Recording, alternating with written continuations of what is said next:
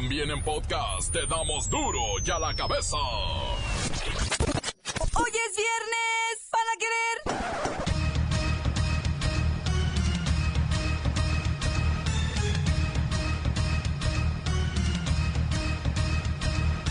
Hoy en duro y a la cabeza, sin censura. Hoy se conmemora el 99 aniversario del natalicio de una leyenda, una figura invencible, un luchador, el santo, el enmascarado de plata. Santo, el enmascarado de plata.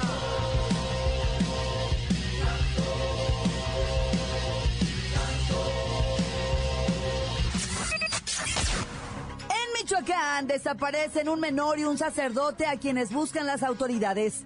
Este sería el tercer cura secuestrado en menos de una semana. Consumo de cigarrillos piratas en el país. La adicción no disminuye ni con altos impuestos al tabaco. Lola Meraz nos tiene las buenas y las malas de la frivolidad del mundo del espectáculo. Un mal manejo de químicos deja muertos, heridos y desolación en Tlajomulco. Después de una tremenda explosión, el reportero del barrio tiene toda la información. Jornada 11 está en los deportes con la bacha y el cerillo, que además trae el plus de que Ricardito La Volpe dirige al América contra los Pumas.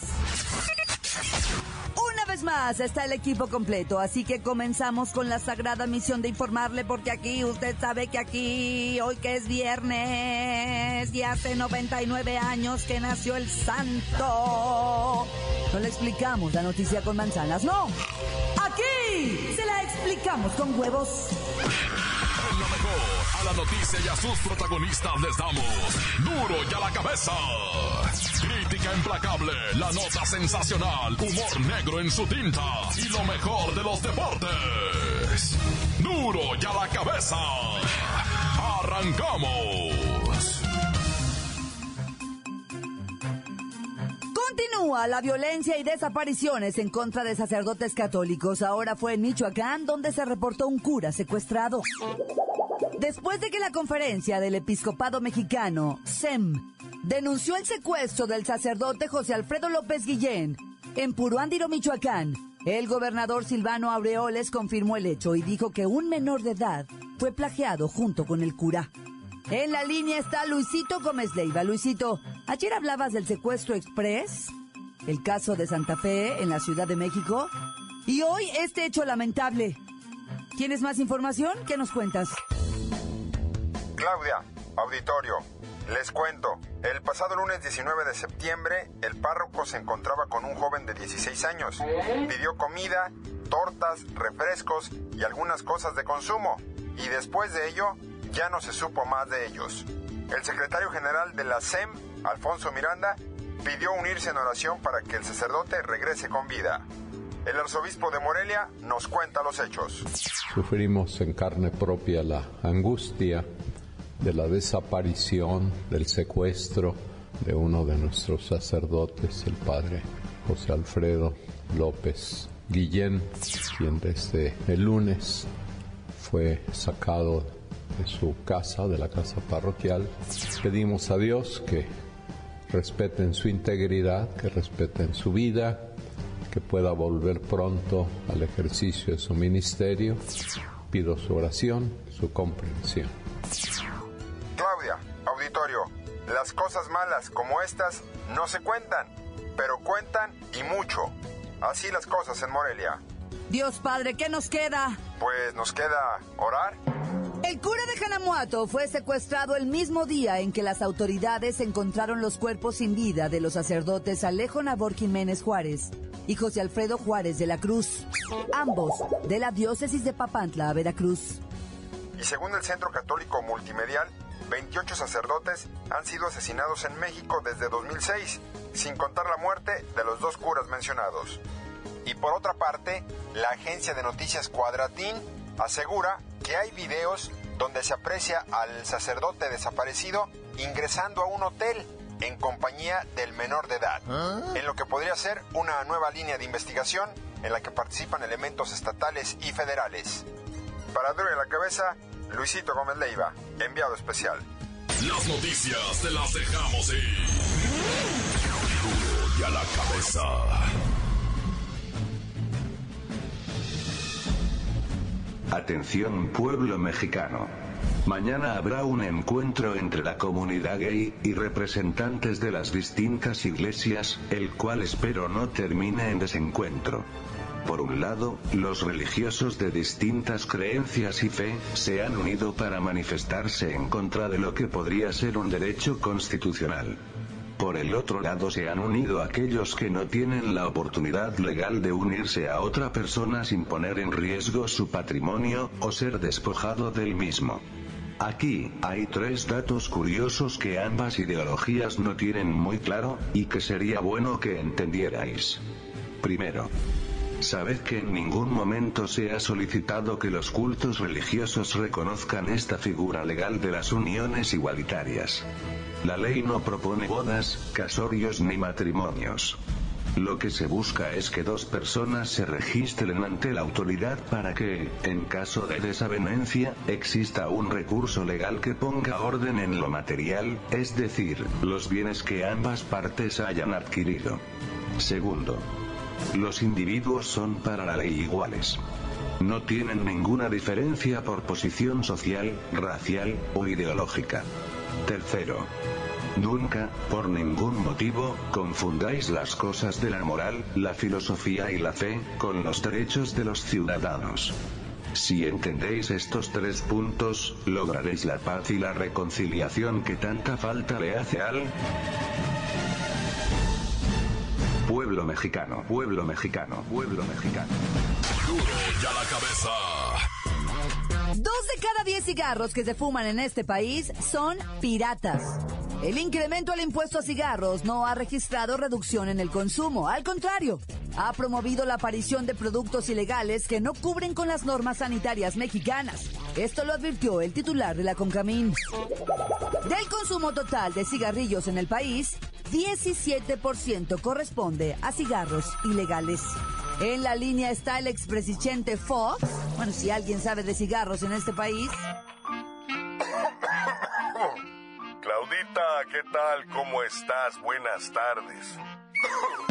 Ciertamente, ayer estuve en la destrucción de casi 27 millones de unidades de cigarros ilegales. ¿Y? Ay, Claudita. No sabía si llorar o toser. Se destruyeron, fíjate, 2.600 cajetillas de cigarros de China, India y Uruguay. Pues es que no cumplían con las normas sanitarias mexicanas, señor expresidente Fox, ni con los procedimientos de importación, aduaneros y fiscales. Usted sabe, estas conductas representan ingresos para financiar otras actividades delictivas y sobre todo que afectan la salud de los ciudadanos. Bueno, y también la hacienda del gobierno de la República. Es la economía del crimen. Ay, este es de China. Ay, ya me eché uno de India, picaba. A ver este. Ay. Ay, ya hasta distingo los colores otra vez. Martita. Martita. ¿Qué pasó, Vicente? Pásame un uruguayo, Martita. El incremento a los impuestos no genera reducción en el consumo. Y la entrada de cigarros ilegales al país deja pérdidas al fisco de hasta 6 mil millones de pesos anuales, de acuerdo con datos de Concamín. Martita. ¿Ahora qué quieres, Vicente? Pásame uno de Pakistán. Ay, ya hasta estoy viendo Pokémones. Duro y a la cabeza. Del corte comercial, vamos a ponerle play a sus mensajes. Toda esta semana le estuvimos preguntando a usted cuál era su opinión sobre Donald Trump. Y bueno, pues qué decir de sus mensajes, ¿no? Muy respetables todos. Pónganle play. aquí opinando sobre Donald Trump. Yo creo de ser hijo de, o hermano más bien, de Peña Nieto. Por mí vayan un saludito para el Nace, que el lunes es su cumpleaños y piensa jalar con el cartón.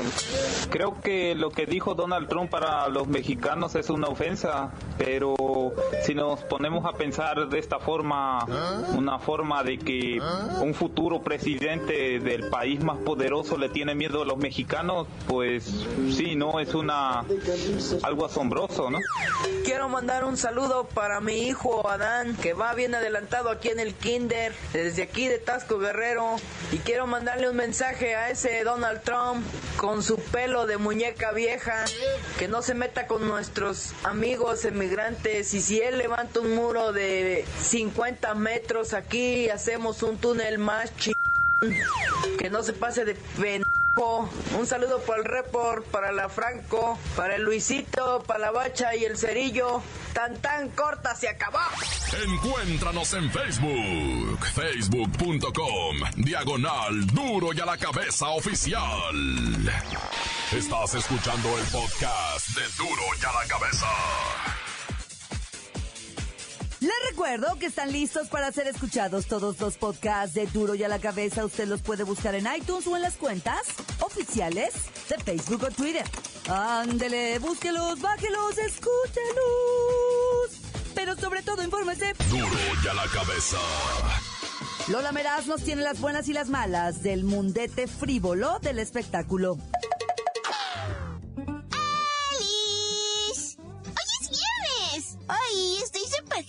Porque mi chavo me regaló una French press para hacer mi cafecito.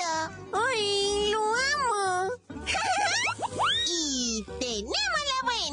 Día a día crece el amorcito a la carrera e imagen de Juan Gabriel. Es increíble el aumento en las ventas de sus discos, sus videos y sus películas. De hecho, me sorprende un chorro que no haya otros artistas hablando mal de él ni tirándole mal rollo, en serio. Todo lo contrario, la admiración y el cariño no dejan de fluir para don Alberto Aguilera Valadez. ¡Ay, qué lindo!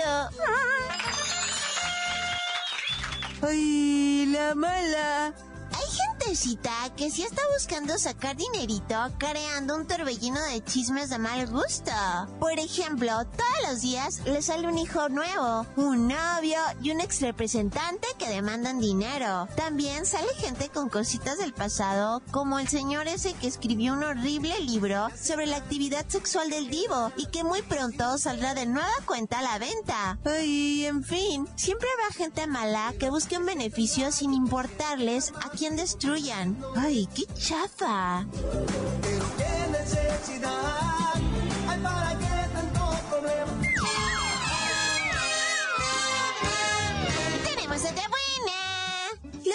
Angelina Jolie y Brad Pitt, la expareja más famosa de Hollywood, están súper protegidos y resguardados de todos los memes y chismes que han salido sobre sus papis. Los chavitos no tienen acceso a redes sociales ni contacto con gente tóxica que los ponga nerviositos. Recuerden que los niños siempre son lo más importante. Hay que llenarlos de amor. ¡Ay, la mala! Según la prensa del corazón, aseguran que Angelina no para de hablar pestes de Brad Pitt, acusándolo delante de sus hijos de borracho, mujeriego y drogadicto. De hecho, Angelina quiere poner una orden de restricción y que Brad Pitt no vea a los niños hasta que demuestre que no se droga y que no pone en riesgo la seguridad de los chavitos. ¡O sea! Creo que Angelina Jolie sigue interpretando el papel de maléfica, o sea, qué mal plan, en serio. ¡Qué mal gusto! Ya me voy. Para duro y a la cabeza. Informa Lola Meras. Les dejo un pedacito de mí. El que quieran. Síguenos en Twitter. Arroba duro y a la cabeza. El reportero del barrio y las ancianitas asesinadas a machetazos en Oaxaca. Montes, montes, alicantes, pintos, pájaros, cantantes, culebras y rioneras, ¿por qué no me pican ahora que traigo las chaparreras? Oye, fíjate que un grupo de periodistas, te voy a platicar así rapidito, ah, fueron con unos huicholitos de San Sebastián en los límites de lo que viene siendo Nayarí, Jalisco, y andaban allá porque a los huicholitos, ¿verdad? Les van a favorecer con una cuestión ahí judicial de, pues ya sabes, ¿no? Límites de terrenos y todo eso. Pero los, los periodistas que andaban ahí, que me los agarran, que es que ganaderos. Y a esos ganaderos me retuvieron los periodistas cuatro horas, loco. Cuatro horas los vatos, güey, nos sudaban y tragaban unos buchezotes de saliva, güey. Dije, no, es que aquí pasa cada salvajada, va. Afortunadamente, va. Se logró llegar a una negociación, dicen, y, y liberaron a los periodistas que, mira, le dieron gracias. Y es más, ahorita están en Juquila, todos dándole gracias a la Virgencita, va. Todos están para allá, van a estar acampando todo el fin de semana de rodillas. Hijo de... ¡Qué susto! Saludos a Raulito Torres, ya, que es el que está ahorita encabezando la peregrinación a Juquila Naya. Oye, y qué tremendas y tristísimas imágenes las de Mazatlán, va, de ayer del suicidio. Más triste va que haya sido transmitido en vivo, que haya estado gente con su celular gastándose los datos, va. Si no sabes de qué estoy hablando, mira, ayer en Mazatlán un vato se subió 40 metros a una torre de alta tensión, la Comisión Federal de Electricidad le cortó la luz a medio Mazatlán para que el vato no se electrocutara. Llegaron bomberos, subieron escalera telescópica. Una movilización impresionante de más de hora y media, ahí tratando de convencer al vato de 40 años, que no se tirara porque, porque el vato había perdido la custodia de un hijo y tenía problemas económicos y llegó la familia Llegó una hermana, estaba gritándole de abajo la hermana, mira carnalito, que vamos a hacer esto. Y en eso se tira el vato en delante de toda la raza, 40 metros, loco. Y un gritadero y todo mundo filmando en vivo, güey, transmitiendo en el Facebook. No, hombre, qué escándalo. Oye, también te traigo lo de la fábrica del águila, güey, de la explosión. Tres difuntos, lamentablemente, ayer en la explosión. Una, una verdadera cosa muy triste, camarada, porque, pues, imagínate, hay que unirnos a la familia de, las, de los difuntos tres decesos, gente herida que está en verdadero estado de gravedad. ¿verdad? Eh, gente sin trabajo, está cerrado el aguilita. Te estoy hablando de una explosión ayer en Jalisco, allá para lado. ¿Cómo se llama por acá, por donde está esta fábrica? Tlajomulco. Bueno, pues a uno se le van las caras. Acá en Tlajomulco resulta que estaban manejando químicos altamente peligrosos y pues estalló el bote. Tres muertos, heridos y gente sin trabajo. Ahora pues esa gente tiene familia. Imagínate cómo están las familias, loco si por algo se llaman accidentes, va, o sea, yo lo entiendo, pero también hay que entender que hay gente que está pasando por dolor y nos unimos a su pena, ¿verdad? no, ya. Mira, vámonos riendo para llegar contentos mejor, o sea, se, ya se acabó esto. Luego te platico lo de Oaxaca, lo de los viejitos, lo de los abuelitos macheteados, ¿va? Que para robarles 1500 pesos los machetearon a ellos y un chamaco de 16 años, dos abuelitos ahí en Oaxaca. Nah, ya. ¡Tan, tan! Se acabó corta. Esto es el podcast de Duro y a la Cabeza. Vamos con la bacha y el cerillo, que además de la jornada 11 de la Liga MX, traen una bienvenida a su estilo para Ricardo La Volpe. ¡La bacha! ¡La bacha! ¡La bacha! ¡La bacha! ¡La bacha, la bacha, la bacha! ¡Jornada 11! Pero si acabamos de vivir la 10, bueno, está bueno. ¡Jornada 11! Hoy arranca todas las hostilidades de esta jornada en Veracruz. 9 de la noche recibe al Chiverío. Que hablando del Veracruz, al señor Curi Grajales, ya ves que estaba suspendido un año de cualquier actividad futbolística por cachetear al señor Edgardo Codesal.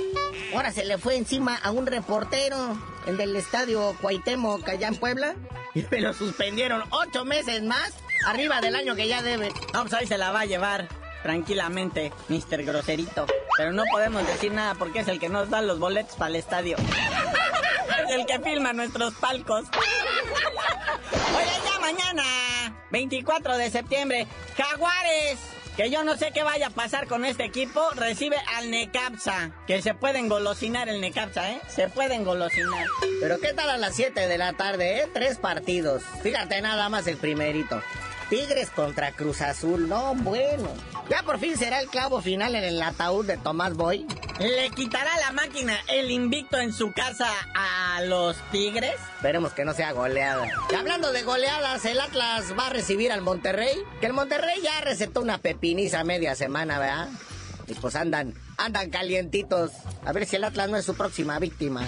Sí, el resucitado Mohamed otra vez ya se involucró, se le había olvidado, pero ya agarró fuerza. Oye, y sí, igualmente a las 7, pues ahí está el Morelia recibiendo al Puebla, un partido que todo mundo quisiera olvidar. Y pueden hacerlo viendo el Pachuca Querétaro, en donde pudiera haber sangría otra vez.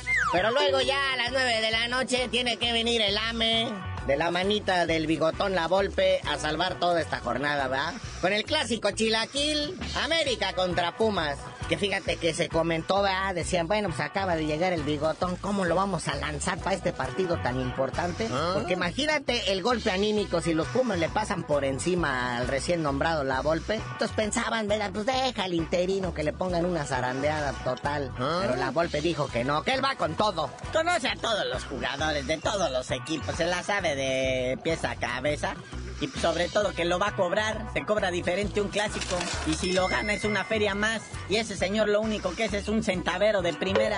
Yo lo que haría, la verdad, en lugar del AME, haría un reality show. A ver las divas, cómo se comportan en los vestidores y todo. Bueno, ya el domingo, Toluca contra León, que también que parece que el diablo también va despertando y el León pues de repente despierta y luego se vuelve a dormir.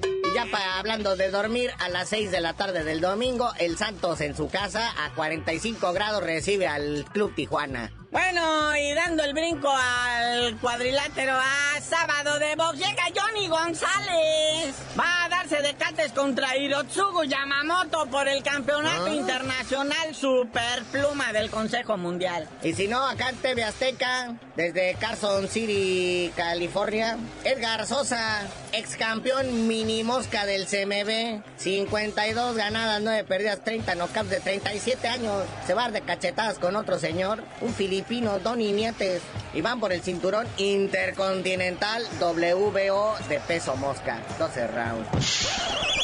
Bueno, ya, carnalito, mucho pleito, mucho argüende con todo esto del nuevo director técnico del AME. y ya mejor no sabías de decir por qué te dicen el cerillo. Ah, como no, con todo gusto, en cuanto gane la golpe les digo.